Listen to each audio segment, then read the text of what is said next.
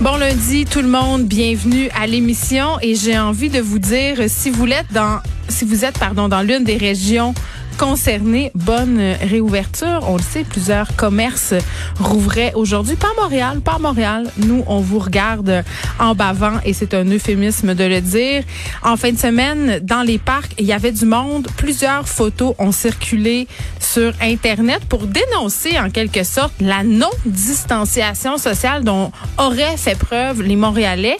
Pour vrai, ça m'a un peu mis le feu là où vous pensez parce que au contraire, euh, moi, ce que j'ai vu euh, quand j'ai circulé en fin de semaine avec les enfants, quand on est allé au parc, c'est des gens qui respectaient la distanciation sociale. Oui, il y avait des attroupements, mais c'était des attroupements de personnes qui sont membres de la même famille. Là, ça avait vraiment l'air papa, maman, les enfants s'il y avait des amis, les gens se tenaient en bonne distanciation. Donc vraiment, j'ai pas senti qu'il y avait un relâchement et ça m'a un peu fâché de voir circuler sur les médias sociaux que c'était pas le cas. Moi, ce que j'ai vu et ce que les photos que j'ai vues, les gens respectaient les consignes. C'est drôle, juste avant euh, d'arriver en ondes et juste avant qu'on s'en aille au point de presse du gouvernement Legault, j'ai reçu un appel assez bouleversant tu sais, l'émission, euh, je m'assois dans le studio à 57, là, j'ai reçu l'appel à 53. Donc, c'était vraiment, vraiment avant d'entrer en ondes.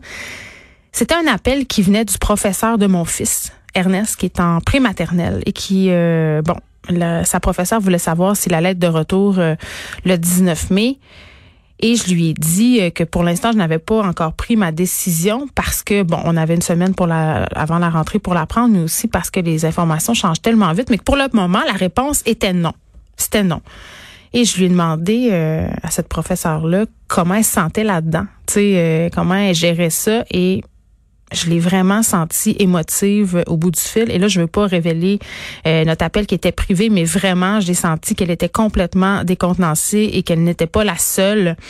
Ils n'ont pas le choix. Hein, c'est ce que je comprends. Ils n'ont pas le choix de retourner à l'école. Elle m'a bien fait comprendre que la meilleure façon d'assurer, si on la, la sécurité de mon fils, c'était de le garder à la maison. Donc, c'est tout dire. On s'en va tout de suite au point de presse du gouvernement Legault. Et du directeur national